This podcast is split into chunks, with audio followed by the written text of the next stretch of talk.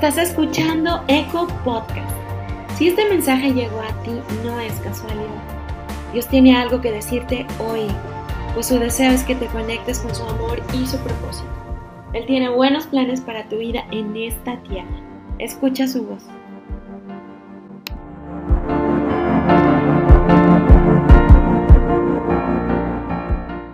Hola familia, muy buenas tardes. Qué gustos verlos, ¿cómo están? ¿Bendecidos? ¿Felices? La verdad es que sí, así los oigo contentos, alegres. Y como acaba de decir Eunice, Dios nos dio una iglesia fresca. Y no nada más por el aire que nos está corriendo, sino porque así nos sentimos en el alma, ¿o no? Como debe de ser. Jóvenes, fuertes, joviales. Dicen en mi tierra, viejos los cerros y reverdecen. Pero bueno, antes de comenzar, te voy a invitar a que cerremos nuestros ojos y vamos a darle gracias a Dios y lo vamos a invitar a que hoy Él esté con nosotros.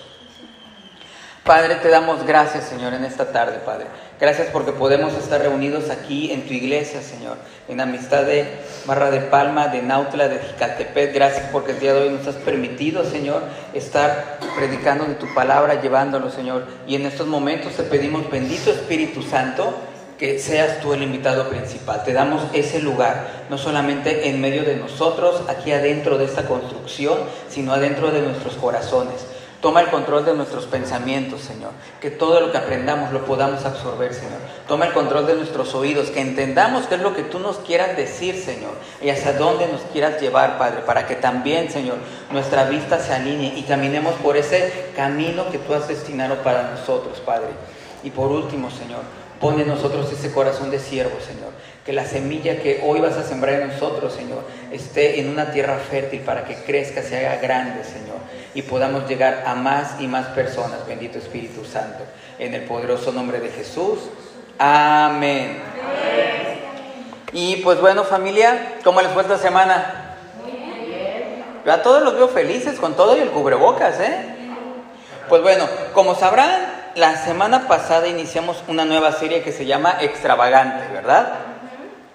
Y pues bueno, estamos emocionados por lo que Dios habló a los cuatro, Itze, Ricardo, Galita, a mí y también al Carlos, perdón, cinco, este, acerca de qué, de qué hablar, de qué compartir, hacia dónde quiere nuestro Dios que llevemos a la iglesia, que les estemos compartiendo.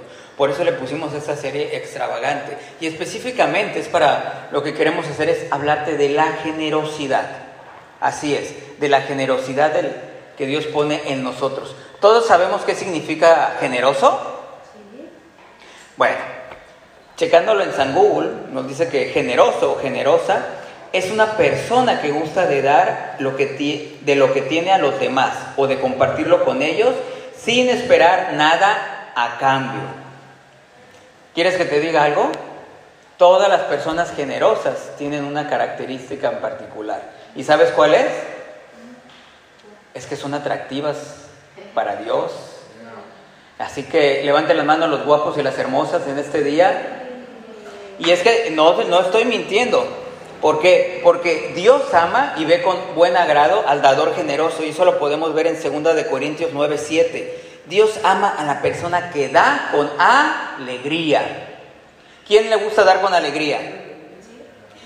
Te voy a decir algo. Aparte, al dador generoso es aquel que disfruta dando y eso no nos cuesta entenderlo. ¿Por qué? Porque así como a Dios le gusta el dador generoso, a nosotros también nos gustan las personas generosas. O me vas a negar que no disfrutas, te agrada, te pone contento cuando llega un amigo a tu casa. Y no nada más llega en cuerpo y alma, sino que llega para compartirte. Llámese de que si se llevó la botana para que estén ahí viendo el fútbol americano, llámese de que te llega con una buena plática, algo con lo que él te está compartiendo, algo de la Biblia, de lo que le ha pasado, algún tema que te hace pasar bien el rato, algo en pocas palabras que tú disfrutas que él te está dando. ¿A poco no lo disfrutas así? En ocasiones nos llegan amigos que nada más como que llegan a ocupar un lugar ahí, o sea, no hablan, no dicen nada, incluso tú les estás hable, hable y no les sacas nada. Pero ¿qué pasa cuando es al revés? Cuando llega alguien que trae algo para compartir contigo. ¿Te sientes bien? ¿Te sientes feliz? Ahora, yo te voy a decir algo. Cuando tú y yo damos, logramos que ocurran cosas maravillosas en la vida de las personas. Cuando tú y yo compartimos, damos algo, primero se va a traducir en qué? En una sonrisa en la otra persona. Y después va a ser seguida de una bendición. Dime tú, ¿a poco no te agrada llegar a un lugar donde te sonrían? Sí. ¿A poco no sientes bonito? ¿Te ha dado dinero esa persona? No. ¿Incluso te ha dicho algo?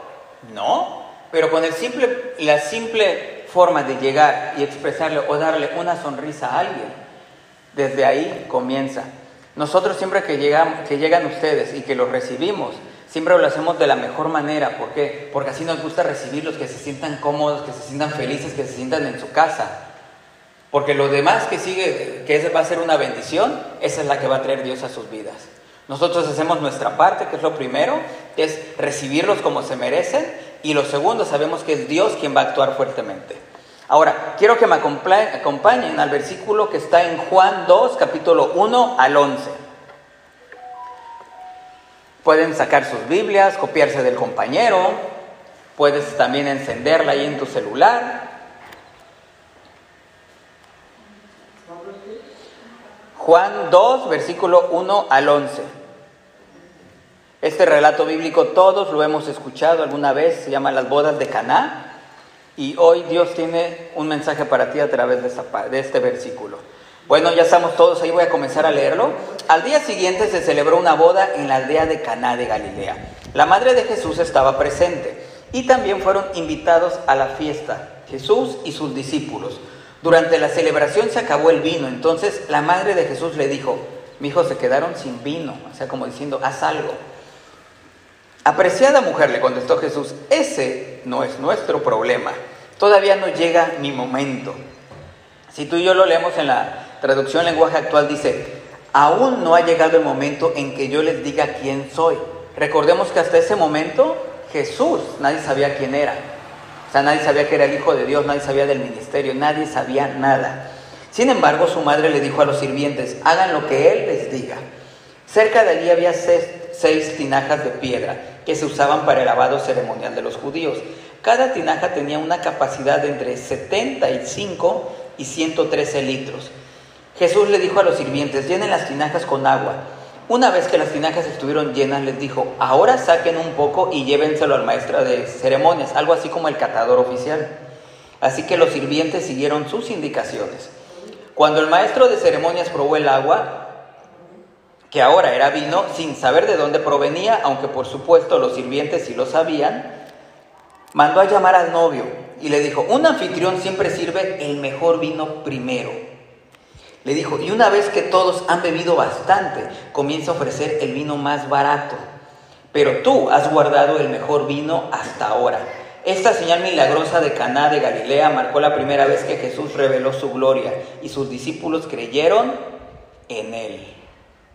Amén por esta palabra. ¿Sabes familia? El título de, esta prédica se llama La loca genialidad de dar.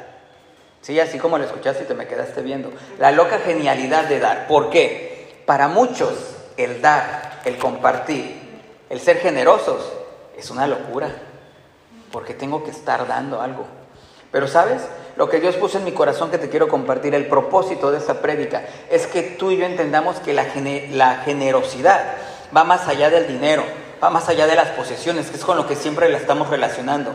Debemos darnos cuenta hasta qué punto esas pues, nosotros podemos dar.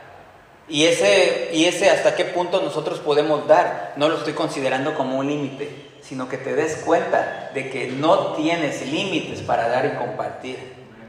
Cuando somos generosos y vamos a dar, no nos limitamos. Al contrario, tenemos que dar en exceso. ¿Por qué? Porque va a haber bendición de parte de Dios. Y te voy a decir algo más. Cuando tú y yo, en ocasiones, la generosidad no se nos da. ¿Por qué? Porque empezamos a tener problemas para compartir. Y lejos de ser una bendición, recordemos que somos administradores del Padre, la generosidad se convierte en un obstáculo. Perdón, las bendiciones que ya tenemos se convierten en un obstáculo. ¿Por qué? Porque no nos queremos deshacer de ellas. Y al no querernos deshacer de ellas, les estamos dando un primer lugar a esas posesiones y no dejamos que una bendición mayor venga hacia nosotros. ¿Me están conmigo familia? ¿Qué pasa? Cuando yo pongo en primer lugar a las posesiones, lo que hago es darle la espalda a los propósitos de Dios para mi vida. Es decirle, espérame Señor, con esta bendición yo soy más que feliz, no necesito más, con esa me siento superior a los demás. Yo te voy a decir una cosa, la bendición que tú tienes el día de hoy, ¿cuánto tiempo crees que te va a durar? La bendición que tú tienes el día de hoy es para hoy, nada más para hoy. ¿Por qué? Porque Dios nos bendice cada día. Cada día Dios te va a dar bendiciones nuevas, así que no tienes que estarte preocupando. La bendición del Padre no tiene límites. Amén por eso. Ahora, te voy a decir algo. ¿Qué tan generoso eres? ¿Realmente eres una persona generosa? Aquí somos cuates, nadie va a decir nada. De hecho, nosotros nos vamos al rato y no los vemos entre semana. Aquí, ¿quién se considera generoso? Todos, ¿verdad? O la neta es que somos generosos a medias, o sea, así como que no terminamos este, de querer compartir las cosas. Algo así como cuando estás en la primaria y tienes tu bolsa de doritos enchilados y llega un, otro de tus, de tus cuates, hay otro niño y dice, ¿me regalas? Y tú sí. Y extiendes tu mano santa con la bolsa de doritos enchilados, pero a la hora de que va a meter la mano la aprietas, para que nada más saque lo de arriba y lo saque roto. O de esa manera es que también somos, este, somos este, generosos. No, nosotros tenemos que ser generosos de una manera tremenda, de una manera que tú y yo lo podamos compartir con los demás. Vámonos al análisis, por favor. Vamos a analizar brevemente este pasaje que acabamos de comentar.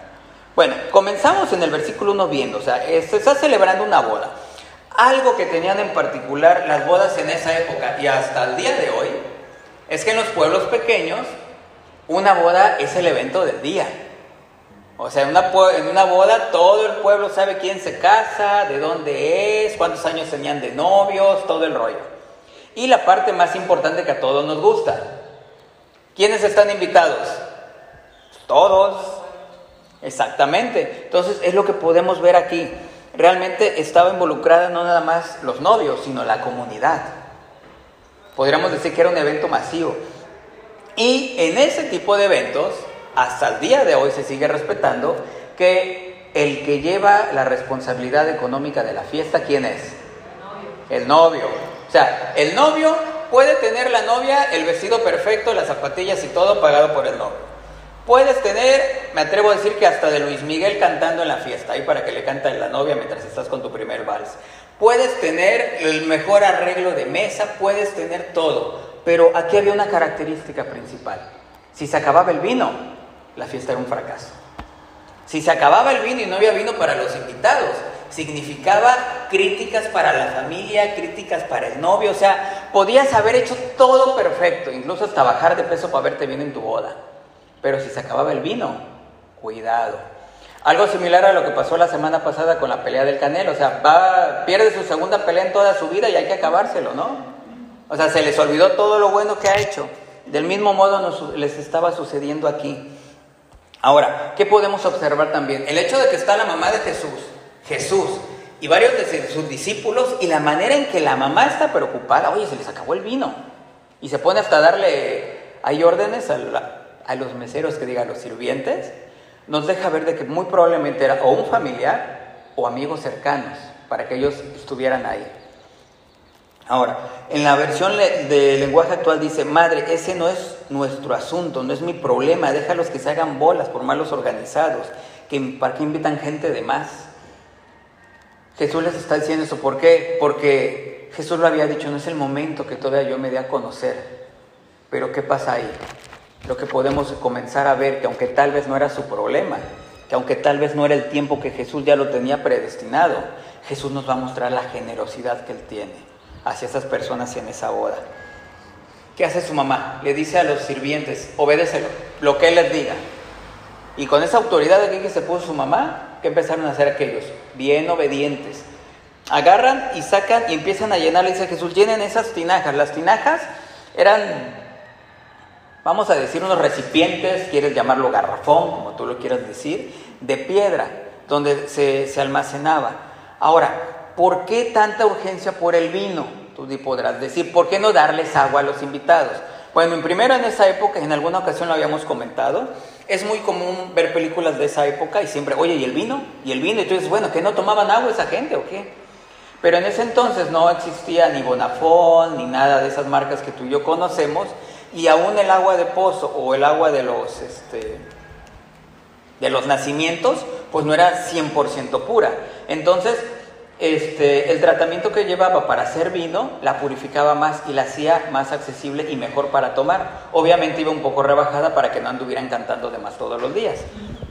Dicho esto, te podemos ver, estamos viendo a un Jesús que le dice, llena las tinajas. Jesús está preocupado por ellos y Jesús va a ser generoso. ¿Por qué digo generoso? Jesús ya lo había dicho, no es mi problema, no es mi momento.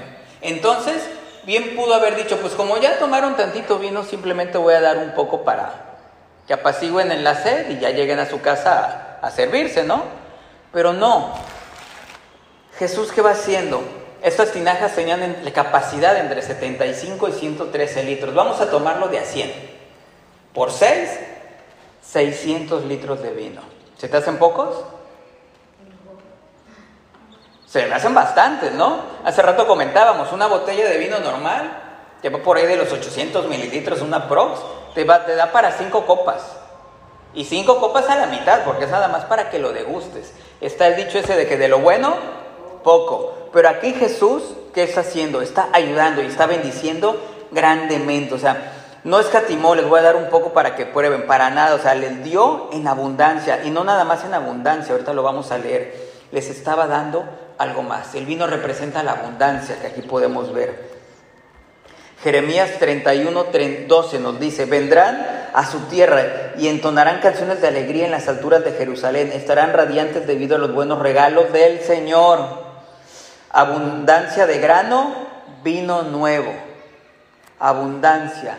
Dios ahí nos lo estaba diciendo, va a haber abundancia de qué? De vino. Vámonos un poquito más adelante, versículo 10. Llega el Señor este, el maestro de ceremonias, el catador, y era vamos a llamarlo tradición, regla, obligación, algo cotidiano, el hecho de que siempre sacan el primer vino, digo, el primer vino siempre es el mejor, y ya después sacas el otro, ya que la gente está media contenta, pues ya así como que no, como que no le importa. Recuerdan el dicho ese de que ¿qué prefieres, calidad o cantidad? Pero ¿qué pasa? Este hombre se queda así pasmado, se queda así como que primero extrañado, no dudo que en un inicio hasta de haber dicho, se equivocaron. Se equivocaron. ¿Cómo pudiste sacar primero el mejor vino? Después le cambia la actitud y es una actitud de, de exaltación. Y le dice, oye, esto debe de estar loco. O sea, debes de estar mal. ¿Cómo pudiste hacer eso? El señor que probó el vino parecía algo loco, sin sentido, extrañado, fuera de lo normal. Yo creo que eso fue algo extravagante más bien algo que no podías ver todos los días y que de seguro nadie se lo imaginaba. ¿Cómo podían sacar un vino exquisito al inicio? Sigamos con la generosidad de Jesús. No solamente sacó el mejor vino, o sea, se lo dio y terminó bendiciendo a toda esa gente.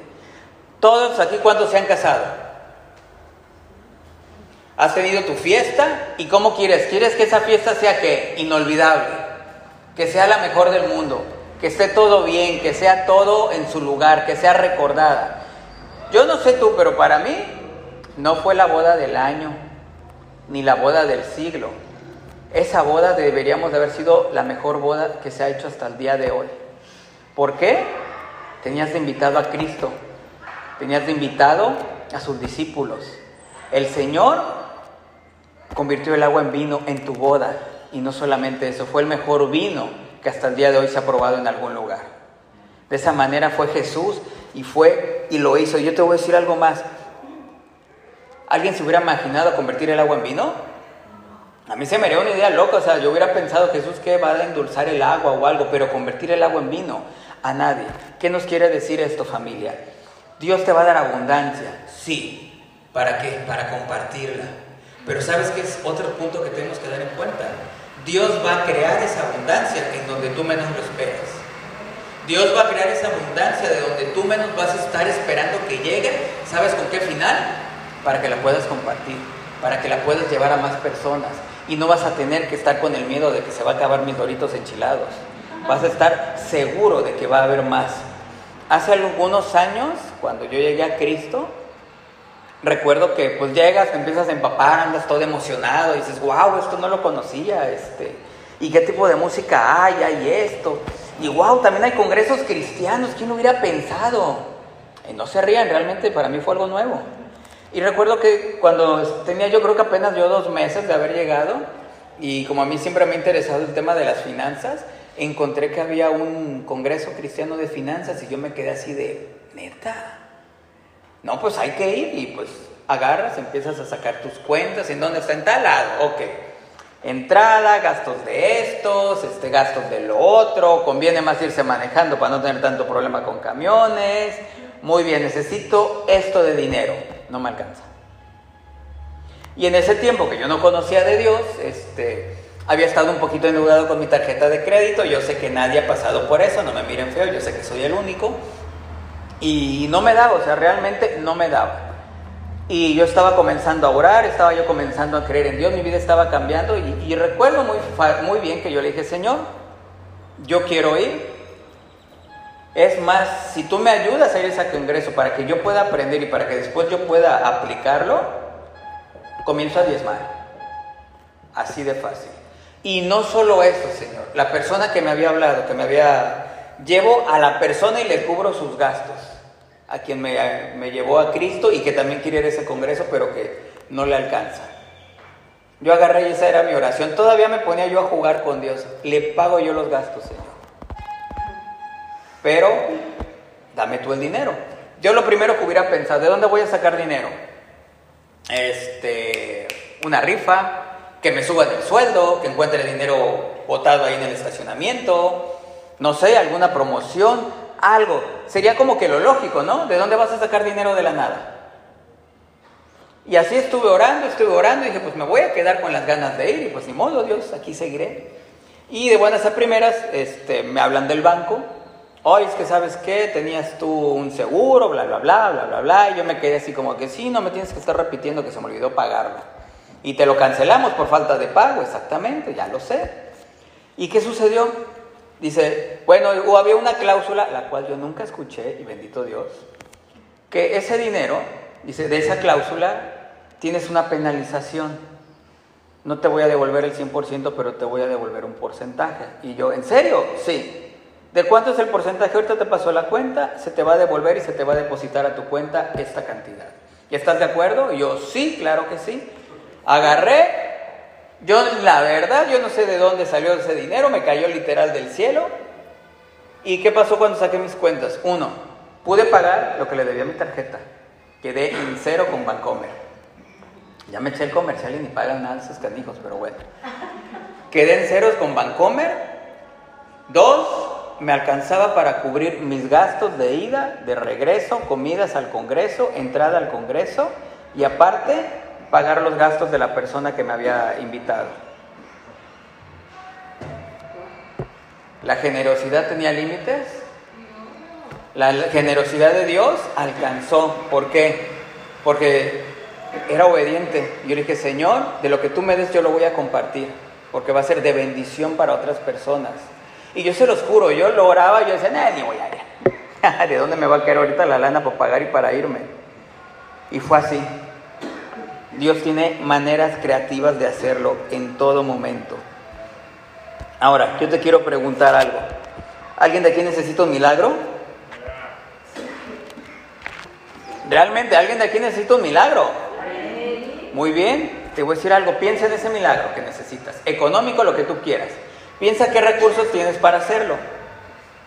Probablemente necesitas dinero, probablemente salud, probablemente quieres acercarte a alguien quieres recuperar una relación, probablemente este, necesitas sanidad en la relación de tu matrimonio, con algún amigo, con la familia.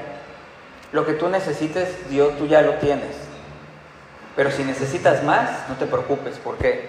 Porque Dios va a hacer que ese poco que tú tengas sea suficiente. Familia, te quiero compartir tres puntos que podemos aprender de lo que hemos leído el día de hoy. Punto número uno. Debemos tener disposición para bendecir y para ser bendecidos. Dios ya me ha dado algo.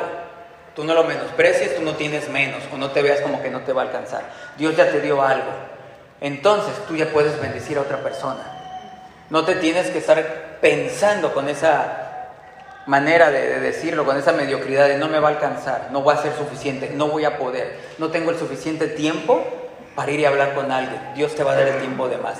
No tengo la suficiente experiencia, no tengo el suficiente conocimiento de la palabra de Dios para ir a compartir.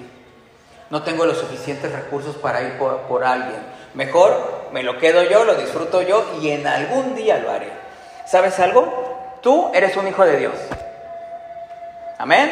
Amén. Y te voy a decir algo. Tú, aparte de ser un hijo de Dios, eres un líder. Eres un líder, ¿por qué? Porque Dios te tiene como cabeza en donde tú estás. Y nosotros como cristianos, te voy a decir algo, es uno, algo que nosotros siempre lo que queremos es sobrevivir. Si necesitamos trabajo, necesitamos que comer, necesitamos dónde dormir, necesitamos muchas cosas.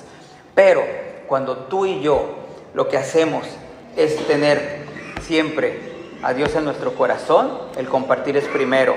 En el caso de un liderazgo cristiano como el que tú tienes, no hay nivel más alto de servicio que la actitud generosa de dar. Hay una frase que te quiero leer de John Maxwell. Probablemente has leído libros de él o has visto conferencias. Es un conferencista, orador, escritor cristiano, más de 80 libros del Señor. Y una frase que él tiene dice, nada habla más alto o sirve más a los demás que la generosidad de un líder. La verdadera generosidad no es algo ocasional, viene del corazón y permea cada aspecto de la vida del líder, su tiempo, su dinero, sus talentos y sus posesiones.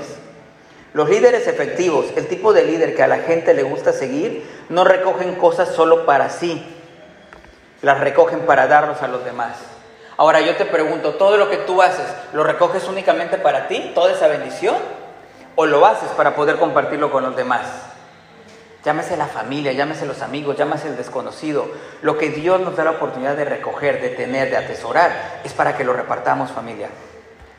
Segunda de Corintios 9:10 nos dice, pues es Dios quien provee la semilla al agricultor, Dios te da los recursos y luego el pan para comer. De la misma manera, Él proveerá y aumentará los recursos de ustedes y luego producirá, producirá una gran cosecha de generosidad en ustedes. Lo que Dios te da, Dios te lo da para compartir. Y Dios te lo y eso que tú compartiste va a crecer. Así que no tienes que estarte preocupando porque Dios te va a dar más de lo que ya te ha dado. Ahora, ¿necesitamos ese milagro? Bueno, más emocionado. ¿Necesitamos ese milagro? Yo claro que sí, ya dos manos. Ahora, ¿qué necesito para ver ese milagro de parte de Dios? Punto número dos. Para ver milagros hay que obedecer a Dios. Sigo esperando el amén. A nadie le gusta la obediencia, ¿verdad?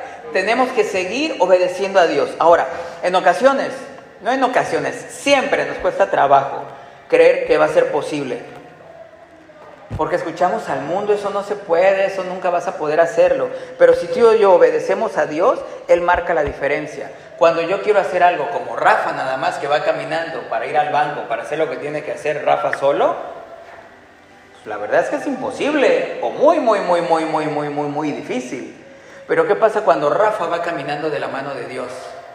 Todas las puertas se abren. Cuando yo y tú vamos caminando de la mano de Dios, todo es posible. Pero ese caminar con Dios es un caminar en obediencia, familia. Dilo conmigo, tengo que caminar en obediencia. Ahora, los servidores, los meseros, como les quieras decir, ellos qué hicieron? Obedecieron. ¿Qué dijo Jesús? Lléname las tinajas con agua. Eran 600 litros, o sea, no era nada más, si sírveme una jarrita de agua, eran 600 litros. Y ellos lo hicieron. ¿Sabían qué iba a suceder? No. Pero algo les decía que tenían que obedecer a Dios.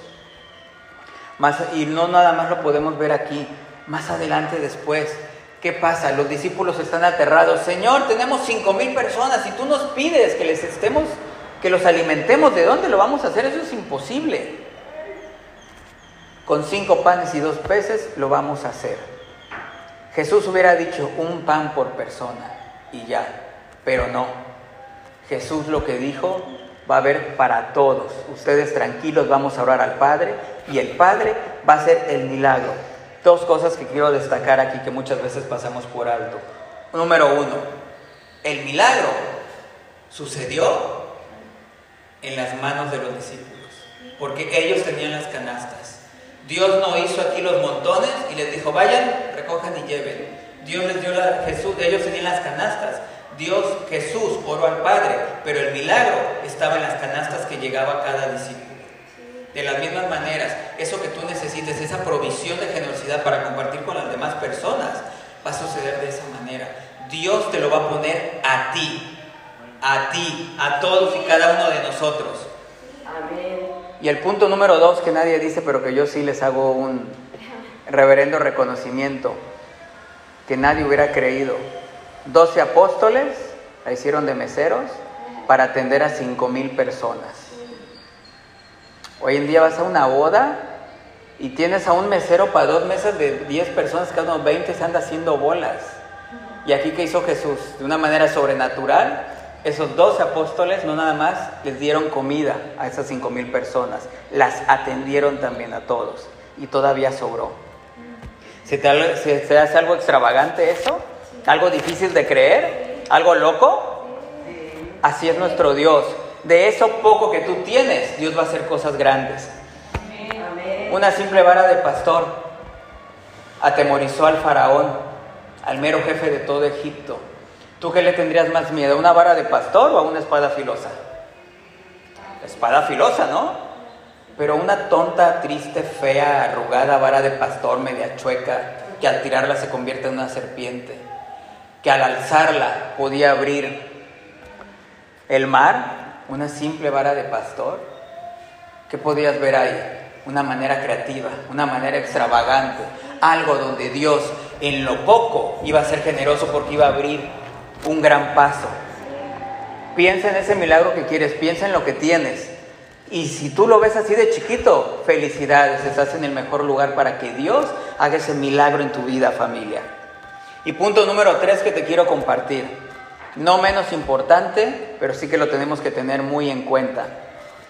¿Estamos bien hasta aquí? Sí. No, número tres. Que las posesiones no se interpongan entre tú y tu milagro. Que las posesiones no se interpongan entre tú y tu milagro. Dios te ha dado muchos milagros en tu vida, sí. Pero yo quiero más. Yo no sé tú, yo quiero seguir viendo milagros en mi vida.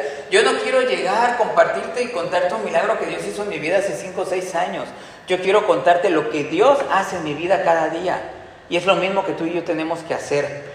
Algo que me ha entristecido muchas veces, y lo podemos ver en todas partes del mundo, es el hecho de que a veces las posesiones, la bendición que Dios nos da, pueden con nosotros y que esa posesión que Dios me ha dado para mi vida se voltea la hoja y ahora yo le pertenezco a esa posesión. ¿Por qué? Porque es más importante la posesión para mí. Porque es más importante que ella me gobierne. Porque es más importante irme. Porque tengo mi casa. Porque es más importante porque yo soy el que tiene dinero. Y me dejo llevar por eso y olvido lo que Dios me ha puesto. Olvido que tengo que tener amor hacia mis hermanos. Olvido que tengo que apoyarme con las demás personas. Olvida que tengo que tener ese corazón generoso y que Dios me dio cuando yo no tenía y que me impide dar a mí a los demás.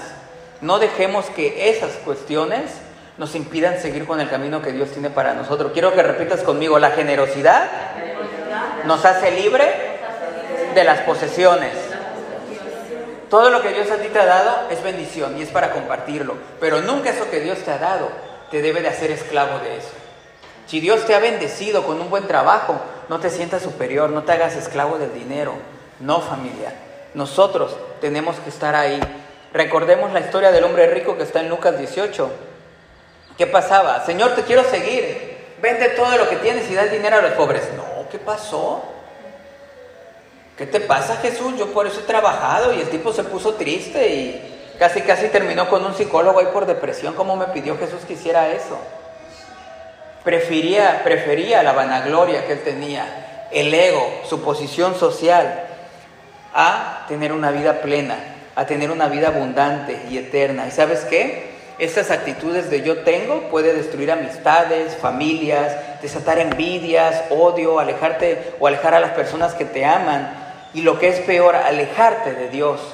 ¿Por qué? No lo vas a buscar más porque tú te sientes autosuficiente. Tú te sientes que estás aquí arriba y ya nadie te puede tirar. Así como decían los héroes del silencio, nadie te puede llegar.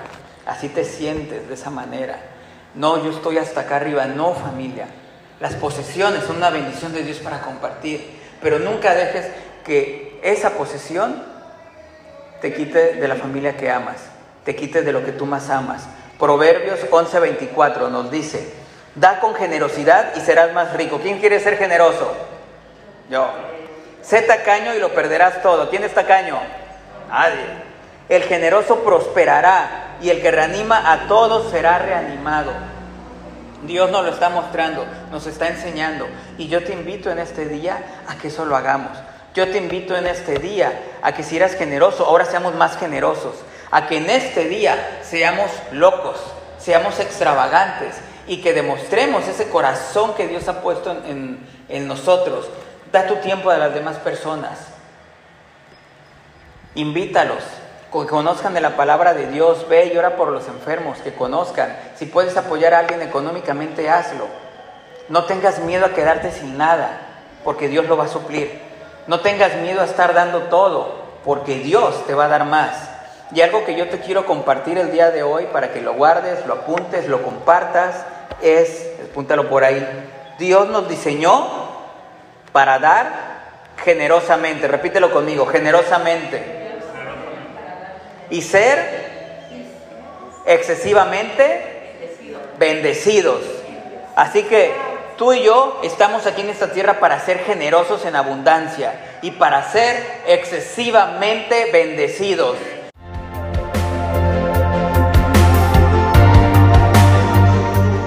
Gracias por escuchar Eco Podcast.